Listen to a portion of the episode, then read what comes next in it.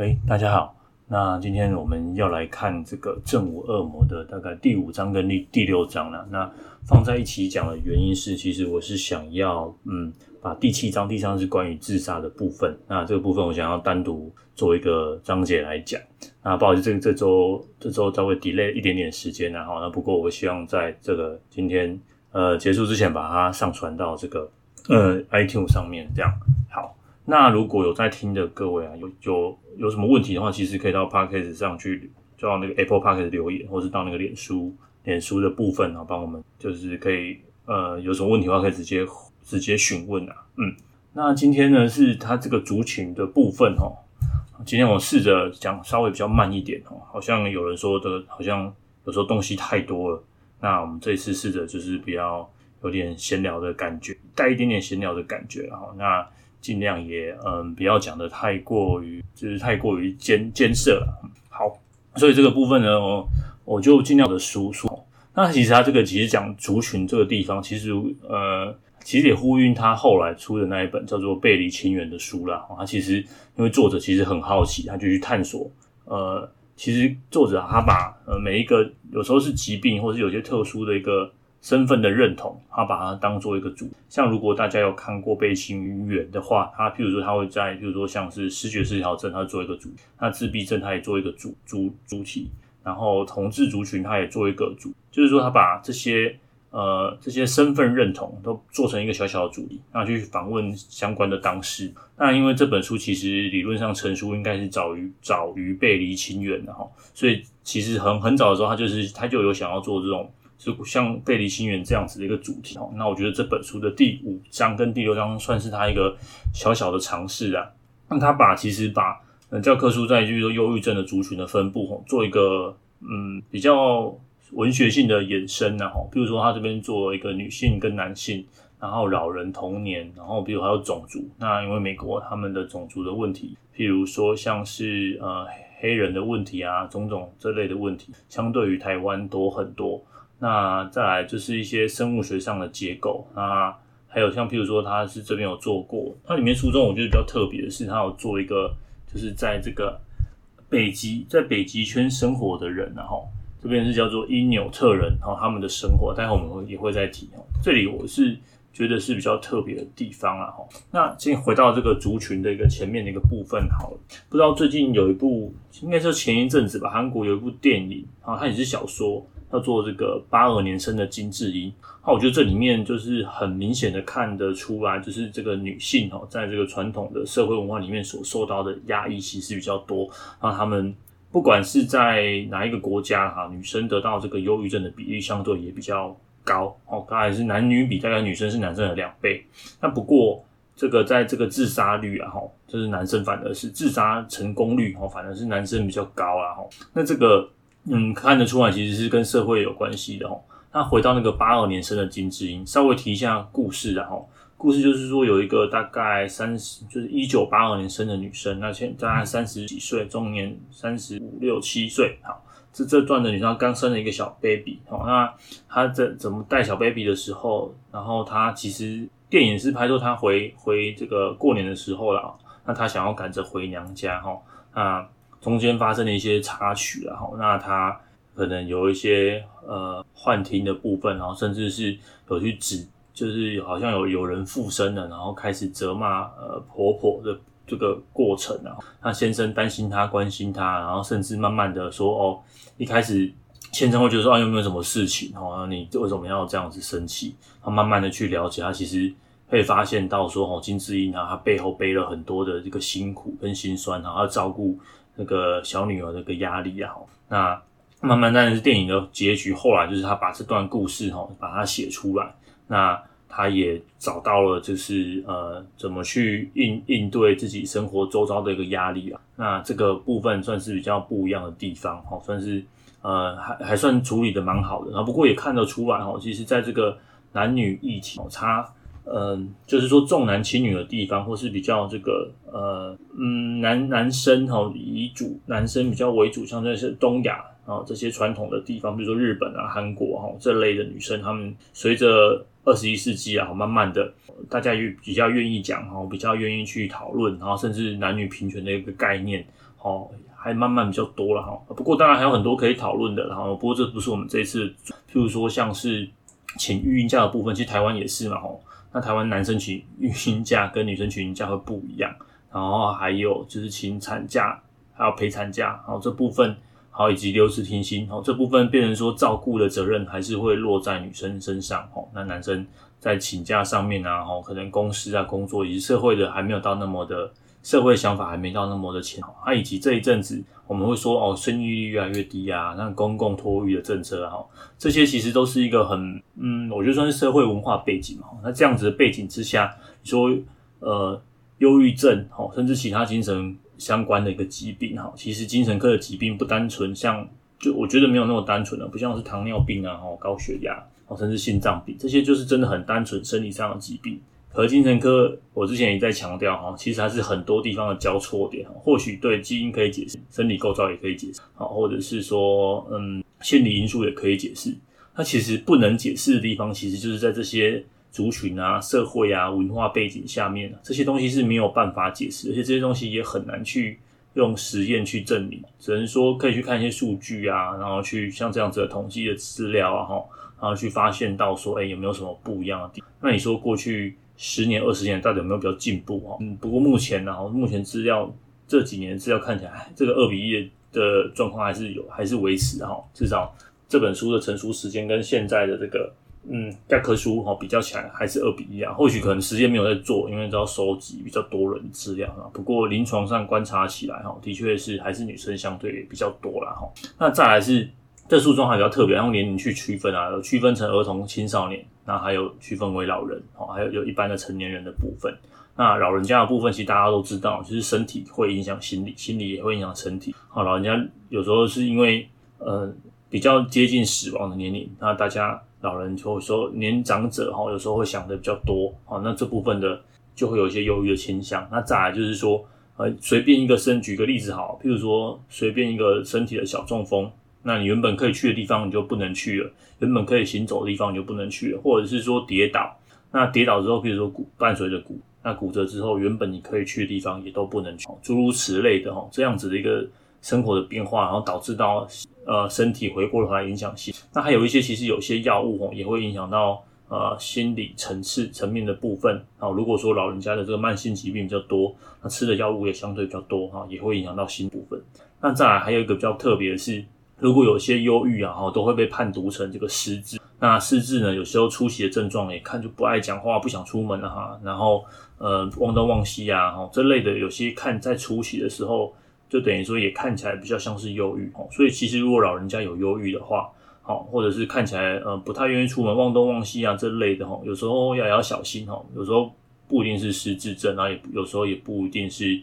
这个忧郁症，这个部分是会互相影响的，这个是比较不一样的地方。那再来就是儿童跟青少年的忧郁哈，儿童跟青少年的忧郁呢，有一部分的比。的可能原因啊，其实都是源自于家庭，哈，可能爸妈有吵架，甚至家里有家暴啊，哈，甚至受到性侵，啊，这个部分会比较容易导致儿童跟青少年。那没有说有原发性的有，那比例其实相当比较少了，哈。那前一阵子我在脸书有分享说，哎，在。儿童跟青少年的忧郁的药物的选择哈，目前看起来啊，就是呃，应该是 fluoxetine 哈，这个这类的药物是比较比较有疗效的哈，就是以这个药为为主了哈。那其他的抗忧郁剂当然还是有疗效了哈，不过有些使用上的考量还是要比较不一样。那再来就是说，儿童跟青少年可能要以这个家庭为结构去呃去处理，然后不是单纯药物就可以治疗的哈，可能。整个家族、家庭或是家族都要接受这个治疗哦，去改善儿童呃儿童时期或者是青少年时期的忧郁啦。那你说有没有可能是生物呃的因素所造成的？这个刚刚有提到嘛，就是有可能，但是大部分看起来是有一些其他的一个状况所所导致的。那在种族的部分呢？哦，它其实书中啊这里面有提到一个一个黑黑人老板。那他是开健身房的，开得很成功。那里面说他的故事哦，即便他这么成功了，身长得长得也帅，然后身材也健美哦，那他呃还是有一些忧郁症的发作。那他有时候觉得说啊，这个是原罪哦，是是这个背负他是黑人，所以他有就是从等于说是从小被歧视啊，所以他会有这样子的一个一个嗯心理状态的改变。那不过这部分的研究，其实在台湾相当的少。那其实台湾也算是一个多种族的一个多族群的一个国家嘛。哈，我们有原住民就有好几族，大于九九个族类，十个族类。那还有新新住民哈，不管是越南的啊，或者是说泰国来的的新住民，甚至中国来的新住民。那嗯，这类的呃种族延伸出来的问。的一些问题啊，然后有产生的忧郁症啊，这个部分其实台湾的研究没有像美国这么的齐全，也没有那么多哦。那还有一个就是身份的族群身份认同，就是我刚刚提到，就是说就是同同志的族群。那同志族群其实作者在这里，他因为作者本身自己是呃男同志，那他在这里面书中的描写，他譬如说他被呃受一开始被歧视，然后慢慢被家人接受，然后一开始自己歧视自己。那慢慢的可以接受。那因为台湾其实这一两年的一些法规的修正，还有呃同婚法同婚法的一个通过，那这个部分也被放在这个，甚至在我们的这个大选里面哦，也被拿出来公投过。那所以这个部分其实在台湾已经有比较多的社会讨论了。那我相信比起这个这本书的成书时间两千年二十年前哦，在同志议题上面哦。有有也有比较多的讨论。那在精神科的医师，有一位医师叫做徐志云医师，那他也是专门做这方面的这个，针对同志有开一个专门的一个呃精神科方面的门诊然后。如果有这方面困扰的哈，像是性别方面议题的，也可以去找徐医师，他也有呃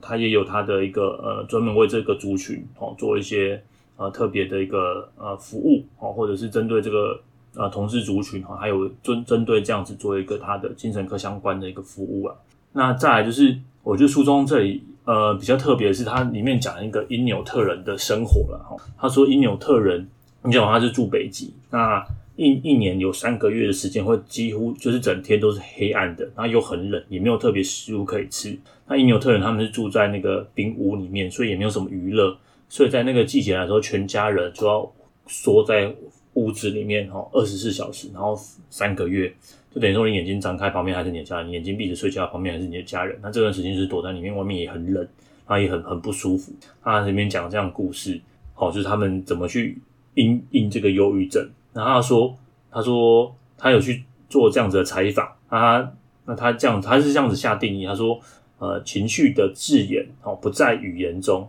但是却在他们的概念之中。就是说，因纽特人不太愿意，不太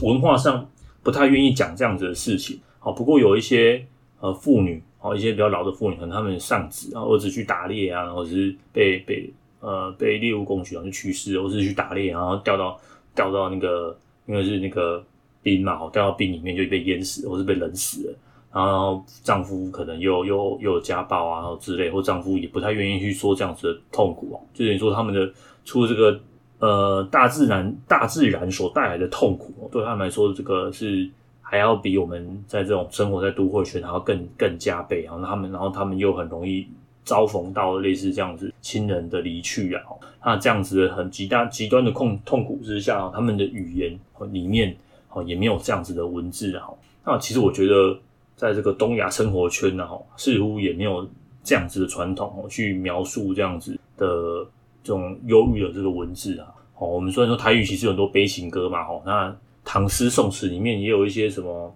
呃，赞叹青春年华的消逝啊，然后感感伤这个呃春天的逝去啊，吼，是透过这种外外界的物体啊，哦，或者是啊哀怨哦，这种呃青春的消逝，可是反而很少去很少有这样子的啊台语歌吼，台语歌吼，台语歌那种通常是拢唱一寡诶。诶，可能失恋啊，吼，还是讲介意的人无回来啊，吼，介意的人放，互人放杀啊，吼，吼，这样子的主题，吼，这样子的主题变成说，他也没有去形容，吼，一个人，吼，他这种忧郁啊，然后，呃，生活苦难他的一个心情，吼，我觉得这个整个东亚，至少啦，至少我生活的这个环境，我发现到说，其实没有很，我们要去说，你看我们说忧郁。这就由于这个词，哦，你很很难去替换说有其他的词，可是英文就有很多嘛，哦，它的相对的词汇也会就会比较多一些，然后所以不同你使用的语言，哦，似乎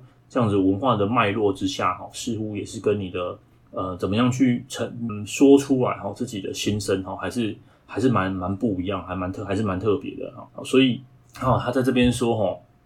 他这边有一段话哈，我我觉得嗯，我觉得他写的蛮好的。他说，在他们的沉默和我们热切以语言表述的自觉之间，有多种描述精神痛苦、理解精神痛苦的方式、背景、种族、性别、传统、国家。以上种种共同决定了要说什么，以及不说什么。某种程度上，哦，也决定了什么需要有所缓解，什么会加剧，什么该忍受，什么又该放弃。忧郁症的急迫性、症状和治疗方式，都取决于超越个人生化机制的外在力量，也取决于我们是谁，在哪里出生，相信什么。过的是什么样的生活？我觉得他这一这这一段话哦，总结整个章节，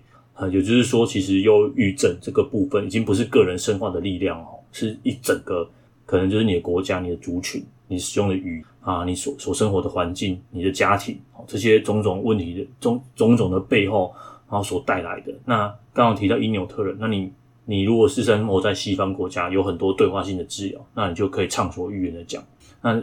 呃，这种精神分析所引引领的这种对话性的治疗，他在这边有提到说，后来因纽特人有三个这个老阿妈，然后他们就是会去挨家挨户的拜访，大家有什么苦难，然后可以找他们来说诉说，哈，有时候说出来，好甚至像叙事治疗，就是说，就提倡是我们把它写下来，好，我们把它写下来，改写我们的故事，哈，就有达到一定的疗效了，哈。所以我之前也鼓励蛮多我自己的个案，或是我自己在做，呃。Podcast 应该之前不知道有没有提过，或是在这个脸书上面，然后也都有提到说，哎、其实写日记哦，光用写拿笔写下来，或是或者是说出来，哦，这个部分就有一一定程度的疗效了。那这个部分是关于整个族群这个章节所所提到的。那它下一个章节，它其实是叫做这个上瘾。那上瘾其实这个题目很大很大，那其实足够写成一本书。那有一本书叫做《上瘾五百》，应该是叫做《上瘾五百年》。那这本书其实是一个历，等于说它是讲一个历史的书籍。哎，它就是讲说，哎，我们的这些上瘾的品成品的一些故事，比如说烟啊、酒啊、咖啡哈，这种就是合法的成瘾物品了哈。啊，还有一些呃精神科药物的这个呃安眠镇定的药物哈，这个都是合法的、具有成瘾性的东西的哈。那最近大麻呃在美国也是比较合法上市啊，也获得比较多的讨论了哈。那台湾其实有蛮多 podcast，你如果在 Apple Podcast 搜寻大麻，哦，其实就有蛮多不少的呃 podcast 都在讨论大麻合不合法，大麻的使用啊，使用大麻的感受啊，哈，呃这些东西。所以物质成瘾这个这个题目其实很大，那它所牵扯的范围也相当的多。那他这边他是这样子说的啦，他说过去二十年来，哦，上瘾的语义变得十分模糊。所以现在有人对工作上瘾，有人对阳光上瘾，有人对脚底按摩上瘾，有人对吃上瘾，哦，有人对钱上瘾。所以“上瘾”这个词现在已经变得比较模糊了，哈，什么都可以上瘾，好，电动也可以上瘾。所以上瘾到底是不是病？啊，有一种就是处于这种模糊地带的，哦，那不过在医学上面，在这个成瘾里面，哈，或者是物质滥用上面，哈，呃，呃，它还是有它的这个。一定的名称啊，哈，那像精神科里面，我们不叫做成瘾嘛，我们叫做这个物质使用疾患啊，物质使用障碍症，比如说酒精使用障碍症，就是你使用特定的这个物质啊，你会呃有一些特定的一个成瘾的一个情况。那这本书会放在把成瘾这个部分放在这里，是还是有它一定的原因的，因为通常呃成瘾很容易跟这个忧郁。呃，不一定忧郁了，哈，甚至跟那个情绪相关的疾患，比如说像是躁郁症啊、双向性情绪障碍症啊，或者是忧郁症啊，这这类的疾病其实有一定程度的关联性，所以作者会把它这边放在这里也是合理的。那他把物质的滥用，比如说酗酒啊、抽烟啊，或者是你去呃服用安非他命，或是使用海洛因哦。他把这里叫做，他把物质滥用定义成这个舒服，好，而且是可以理解的痛苦。那把忧郁症呢，把它定义成是难受，好，而且是没有办法理解的痛苦。所以呢，你去使用这些物质，你就把这些舒服，通常都是一样痛苦，好，但是一个是可以理解的痛苦，而且舒服，去取代成呃没有办法理解而且难受的痛苦，哦，那这样子呢，消这个使用者呢就。就就不用去承受这个没有办法理解，而且又没办法控制的痛苦。他可以用这样子使用酒精啊，或者是使用这个安非他命，然后是他自己引发的，但是这样子的痛苦跟不舒服哈，或者是想要去喝多一点的酒哦，这样子的感受是是可以理解的。他等于说，就是你用另一个痛苦换成另外一个痛苦。那他提说，那这样有什么好处？好处就刚刚提了嘛。那坏处是什么？坏处是你。酒你会越喝越多，安非他命你会越吸。哦，上瘾有个特性就是这个东西你使用量会越来越多，而且你会 craving，你会很想要。哦，有点像是这个魔戒里面那个嗯那个咕噜哈，他就没很想要那个魔戒哈，My precious，哦，类似这样子的感受。哦，他你就是会被这个东西所操弄住，你会满满脑子就是想要取得这个东西。哦，这样子的上瘾。那他自己也有提到说，他其实后来对精神科合法的药物上瘾。不过这里的上瘾不是不是生病，他是这样子说的啦。哈，他说为了不让情绪太过低落，好，我每天差不多要吞十二颗药丸。坦白说，倘若两杯美酒下肚，哦，就能达到相同的疗效。我知道有些人可，这绝对是完美的替代方案。好，只要不过一杯变两杯，两杯变四杯，三杯、五杯、八杯。好，但是呢，假如你正在对抗忧郁症，哦通常就会如此。那他是说，如果你是在一个呃情绪稳定的一个状况之下，那譬如说是吃巧克力好了，或者是吃美食，或者是喝酒，你其实是你的情绪处于稳定的状态，你比较容易克制。那如果你在处于这种忧郁症，你这种呃害怕孤独的感觉，你没有办法去控制之后。你原本想要呃去对抗它，只想要以喝酒很舒服，然后又酒的这个香气好浓度很棒，他想喝喝个缓解自己的情绪，但是一杯会变两杯，两杯变四杯，四杯变八杯，然后又越来越，然后就一发不可收拾。那原本只是想要排解这个心中的寂寞，还有心中的难过，那可是却带来另外一个，就是说这个部分没有处理好，那你又带来了另外一个这个。成瘾的过程，那对一个物质上瘾，然后在清醒的时候又觉得啊，我不应该要喝，可是然后觉得很痛苦。我当时我怎么会做这样的事情？可是在，在呃心情低落的时候，你又忍不住又越喝越多，哈，变成一种恶性恶性的循环。这大概就是你使用这个酒跟药物的差别吧。药物这边提到他，他每天都要吃十二颗，那吃了十二颗之后，他不会想要再吃个。那他后面也有提到。呃，我觉得有一段他是说哦，在这里他说，在我看来，好，我早已失去自主，我不在意依赖这些药物或药物依赖，好，其实是成瘾的表亲。只要我吃的药有效，我就乐意服用。我每天都随身带着药，以防万一我因故无法回家过夜，还有药可以吃。我飞，我搭飞机，我都会随身带着药罐，好，因为我总想到万一有人劫机，我遭到监禁。我会设法偷偷的把药藏在身上，这样子的描述了哈，跟呃，应该说其他科的医师啊，有这样开过这样子的玩笑哈。他说，其实精神科的医师哦，都是合法的药头，我们是合法的药头，我们把这些药，把这些药哦，经过我们诊断，然后把这些药开开成处方，然后给这些需要的人，那他们会来，会定期回来拿。那看起来我们是在治病，好，可是我们好像是在做一个合法药头的一个生意。那嗯。我觉得这样说是一种戏戏谑的语法了哈。那不过你可以想象得到哈，我因为作者其实在很早之前他就有提到他那种掉到忧郁、跌到谷底，还有那种钢铁被锈蚀，还有以及这个大树被藤蔓缠绕。那由于这种抗忧郁剂慢慢慢的渗透，然后把这种呃藤蔓慢慢的消除，哦，那生锈的钢铁个骨架慢慢的坚固起来，好，这样子的过程，好，还有。我印象非常非常深刻，就是有一个病人，然后有一次来我的诊间，然后我就问他说：“，你很久你吃药已经很久了，多好，很久都没有发病啊，而且你看剂量很轻啊，你可以不用再吃药啊。”然后他很坚强的跟我说，他再也不想要回到那种跌到谷底的感觉，他觉得那个地方很害怕、很孤独，然后很恐怖。好我想，呃，作者应该同样也是吧，他会持续的愿意服用这些药物啊，他一定是想要避免那样子回到那种恐怖的谷底。那。呃，你说合法的药头，至少这些药物的作用副作用我们知道，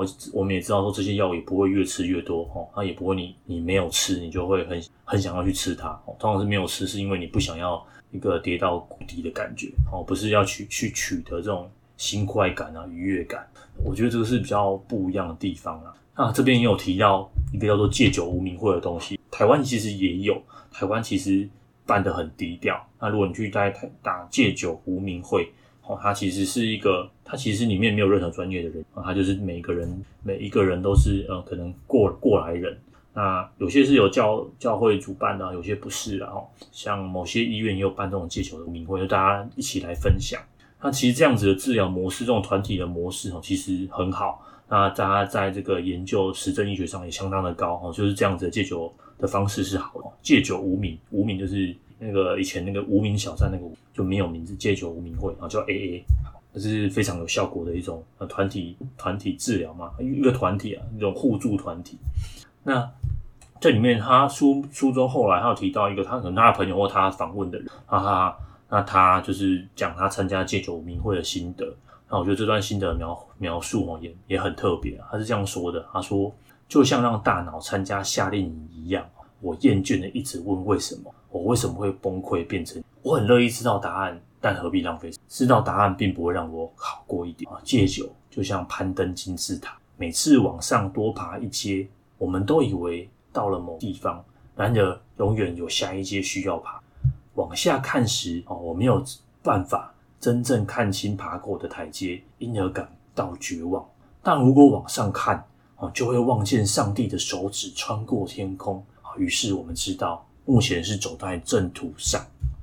这就是一个一个人戒酒一个心心境啊，在这个处理戒治的部分啊，有一个。心理治疗法叫做动机式误谈法，那你可以去 Google 搜寻动机式误谈法。那我有放在这个 show note 上面。那呃，他是他是说一个人啊，在戒这个时候，可能有一些沉思期啊，行啊前沉思期、沉思期啊，还有懵懂期，然后再你就会去行动，你就会去行动啊，然后再是维持期，然后会复复发期，就等于说它是一种轮回啊，它你就是有点像你就想说是一个旋转的这个。旋转的楼梯，哦，慢慢一阶一阶往上爬。那有时候你会好像又会掉回到原点，可是，在爬出来的时候，你会发现，哎、好像要比那个时候还要再更上一阶。哦，就等于说喝酒其实偶尔会会复发，心情低落的时候。所以通常精神科是这样啊，就是他的这个物质使用的奇幻这种症状是这个呃这个症这个嗯应该说病名，然后这种特征是一辈子的。哈，所以通常你看那些。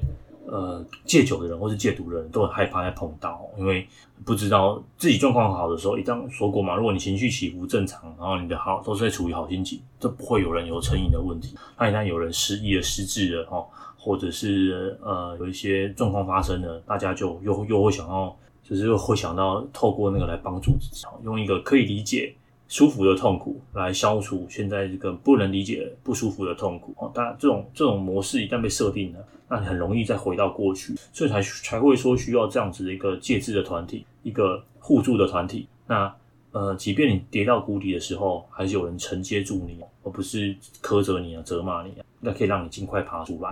爬出那个呃黑暗的这个洞窟里面。所以它是一种呃用一种嗯螺旋的概念。那这就是那个戒酒名会，我觉得它比较特殊的地方。那刚才稍微有提到，就是动机式晤谈法。所以像这种戒除呃成瘾的部分哈，当然目前戒酒有一些药物了哈，大概三种，不过都是自费用药啊、台湾通常有需要，你现在台湾已经买得到了，那不过要一般的诊所没有办法，一般的诊所没有办法，那一般的医院也没有，然后只有一些特定指定的医院，还有才有这样子，才有给予这种戒酒的药物然后。那再来就是，还有刚刚提到一个动机误谈，动机式误谈法，然后这个也是在这个呃处理这个戒治这戒治戒瘾方面哦比较有成效的一个呃心理治疗啦。那相对于这个戒酒无名会，那证据等级稍微低一点哦。戒酒无名会做非药物治疗的话，戒酒无名会的这个呃效果是是蛮好的。好，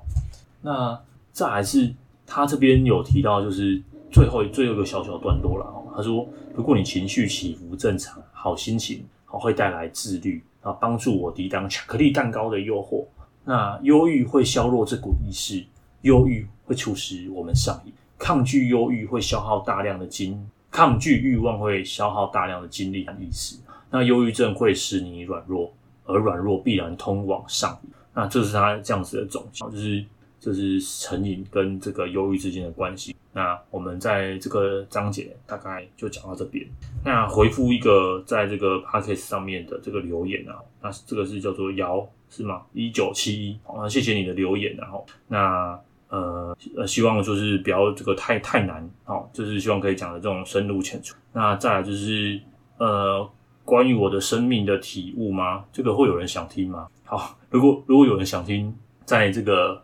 呃。正午恶魔做完之后，其是可以，或者是之后可以穿插一些内容。那不过我不知道，嗯、您说的生命的体悟是哪一方面的生命的？是我有一些想法吗？还是如果有我比较有我比较有多的想法，可能是关于这个存在主义，就是我我很喜欢这方这类的东西。那我之后是打算，刚刚有一个小小的假期，我可能打算把，如果对这个存在主义有兴趣，我觉得最好最好的存在主义小说其实就是。就是俄俄罗斯作家的小说了，像譬如说像这个呃托尔斯泰的小说啊，不管是长篇或短篇的，托尔斯泰他就是啊有很多关于这方面的一些想法哦，这样的小说啊，如果是这种生命的体悟的话，还是有其他方面的都可以，可能可以可以再看看。如果有什么意见的话，也随时就是呃，只能在这个 iTunes 留言，或者是在脸书上面留言，我应该都看得到啊。如果如果看到。我会用我可以回复的方式回复给大家。好，那今天就到这样，拜拜。